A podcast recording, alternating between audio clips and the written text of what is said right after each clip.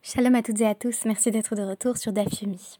Aujourd'hui, je vous propose de parler de ce qui fait un bon chaliar tzibour, ou pourrait-on dire un maître de prière pour reprendre le titre de l'ouvrage d'Adin Stendhals sur les contes de Rabbi Nachman de Bratslav, dont je vous recommande la lecture.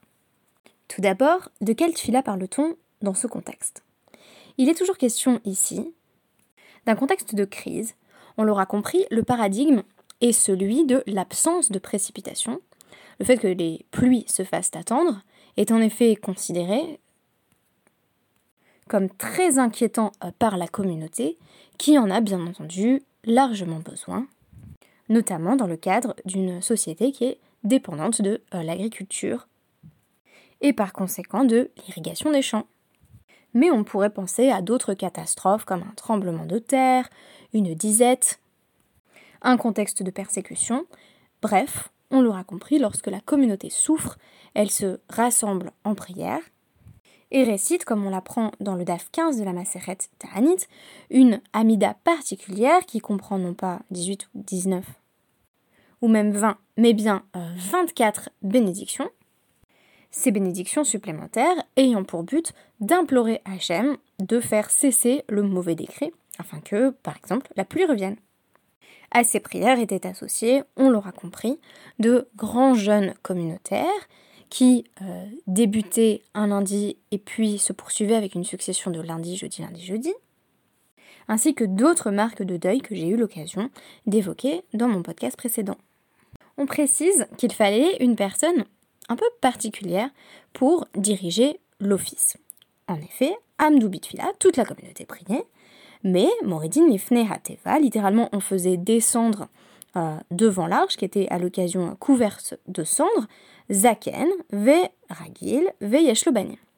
Une personne âgée qui avait de l'expérience, euh, qui connaissait bien euh, la tfila, et en particulier cette tfila un petit peu spéciale, contenant donc 24 brachot, une personne qui avait des enfants, ou à la maison vide. Alors au départ, j'ai pensé que cela signifiait euh, une personne qui avait eu des enfants et qui les avait perdus.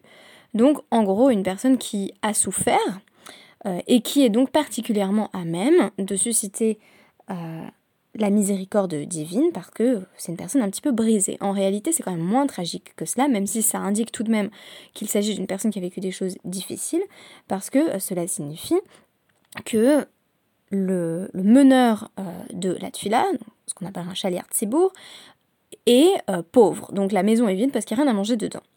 Euh, chez Libo Shalem Bitfila, afin que son cœur soit pleinement dans la prière. C'est ce passage qui m'a intéressé parce que j'ai songé à la comparaison avec le profil type de la personne qui doit être Chaliar Tzibour en temps normal. Est-ce que tous les critères sont les mêmes? Est-ce qu'il y en a qui sont des critères supplémentaires? Et euh, pourquoi Ces points communs et ces différences? Sachant que quelqu'un qui mène la tuila, qui, est, euh, qui, descend devant l'arche sainte, représente à ce moment-là euh, toute la communauté dans l'état d'esprit dans lequel elle est à ce moment-là. Or, si l'on consulte le Shulchan Aruch Orachaim, 579.1, on s'aperçoit qu'il y a eu codification de ces attributs, avec la précision que il doit s'agir d'une personne euh, dont la famille est au-delà de tout reproche euh, d'un point de vue moral, qu'elle va remettre a fortiori la personne elle-même.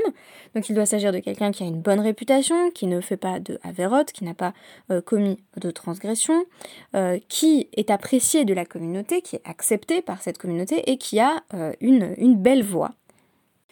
Le Shulchan Aruch mentionne à cet endroit que, effectivement, un zaken, c'est le profil idéal, une personne âgée, mais que si on trouve une personne plus jeune qui remplit les autres critères, c'est très bien aussi, ou du moins cela convient. Si maintenant on se rapporte au Shulchan 53.4 et que on cherche la définition du chalier tibour en temps normal, on voit qu'il y a quand même euh, des points communs évidents.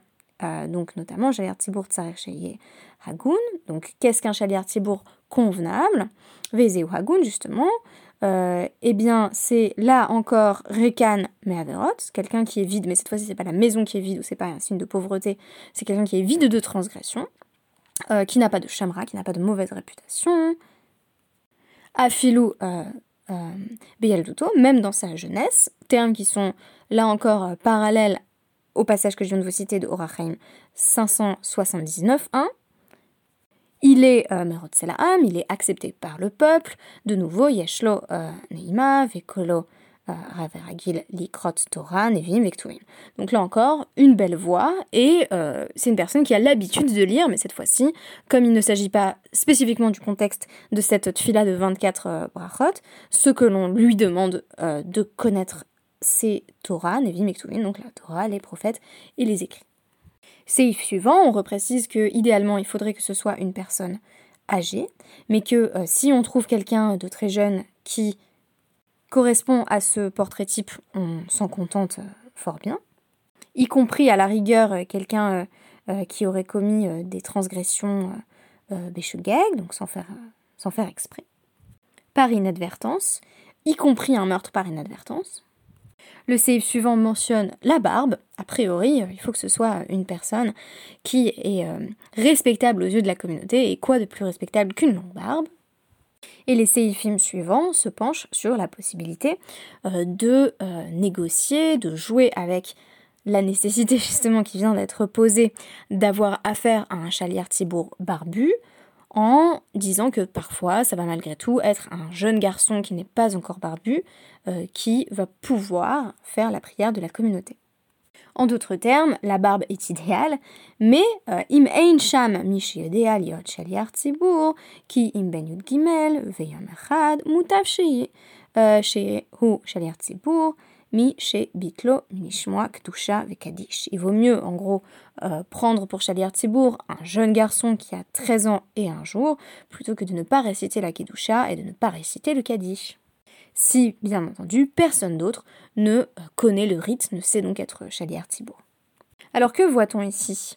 Eh bien tout simplement que la seule différence c'est Uveto Rekam, à savoir l'idée que euh, particulièrement dans ce cadre des jeunes euh, et des expressions de souffrance communautaire, on ajoute le critère euh, de pauvreté, tout simplement. Il faut que le chaliard Tzibour soit pauvre et affligé pour avoir le cœur pleinement à ses prières mais ce n'est absolument pas nécessaire le reste du temps, alors qu'on pourrait avoir établi euh, ce critère, on pourrait dire, euh, idéalement, voilà, le chalier Sibour devrait toujours être une personne humble pour justement être pleinement euh, à ses prières, là encore.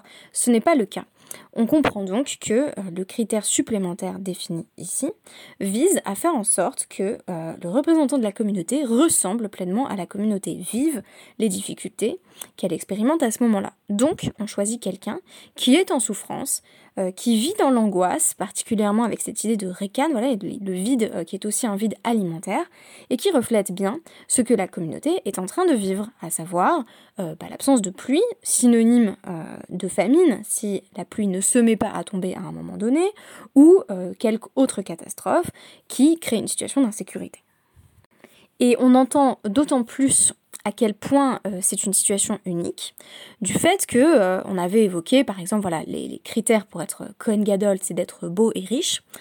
On avait aussi parlé du fait que pour être un Talmid Chacham, à travers le podcast intitulé I Feel Pretty and Pretty, j'évoquais le fait que pour être Talmid Chacham, on considère que c'est mieux euh, d'être laid, ou en tout cas euh, de ne pas euh, considérer que la beauté a une importance excessive, eh bien ici, c'est un avantage que d'être pauvre, parce que à ce moment-là, on représente mieux l'état d'esprit de la communauté entière. Quant aux notables de la communauté, et notamment le Nassi, le président du Sanhedrin et son Avbet Din, on fait en sorte qu'ils se joignent au sentiment euh, collectif d'affliction, puisque on nous apprend à la toute fin euh, de notre DAF que dans les euh, Sheva Achronot, dans les derniers, les derniers sept jours de jeûne, donc d'affliction vraiment profonde, non seulement on, couvre la teva de cendres, mais euh, Anassi ou Verosh Bedin, Verol Echad Vechal Notel euh, euh, tout le monde verse des cendres sur la tête de, du Nassi, du président du Sanhedrin, et de son Avbeddin. Et la Gemara va poser la question pourquoi ne pas les laisser se mettre de la cendre sur, la tête à eux-mêmes? Nassi Nami, Nishkelu Inu Inu Be Pourquoi est-ce que spécifiquement dans leur cas, on nous dit qu'ils sont couverts de cendres par les autres Selon euh, Rabbi Abba, euh, d'Imin Kesare, donc qui vient de, de la ville de Césarée, c'est parce que c'est parce que finalement l'humiliation euh, est plus entière, humiliation au sens vraiment de se rendre humble, est plus entière quand euh, ce sont les autres qui la provoquent que quand on s'humilie soi-même. Et en ce sens, je vous renvoie au podcast d'hier sur euh, le paradoxe d'une humiliation volontaire qui reviendrait à faire semblant de se rabaisser pour en réalité se prendre pour un grand sadique qui va pouvoir faire changer les décrets divins. Donc même les personnes les plus éminentes de la communauté reflètent aussi l'état d'esprit d'un peuple qui vit dans l'angoisse. Et c'est intéressant parce que en ce premier jour de Hanouka, je vous souhaite Hanouka Sameach, euh, et je voulais vous dire que euh, finalement, Hanouka c'est directement le récit d'un miracle, mais que avant ce miracle, notre peuple avait vraisemblablement connu une grande angoisse autour des événements que l'on connaît et qui sont rapportés notamment dans le livre non canonique des Maccabées. On décrit euh, une période de persécution que l'on se présente comme euh, ayant euh, d'emblée surmontée. Mais là encore, c'est l'ajout dans la tfila d'une mention spécifique de Hanouka qui nous rappelle que nous sommes passés à côté de la catastrophe. C'est un peu la même logique dans le cadre des crises communautaires qui sont évoquées à travers la Maseret Ta'anit, à savoir qu'on nous montre comment toute la communauté s'investit à la fois collectivement et à travers différents individus qui vont la représenter dans un rite collectif qui permet de tenter d'obtenir la miséricorde divine. Merci beaucoup et à demain.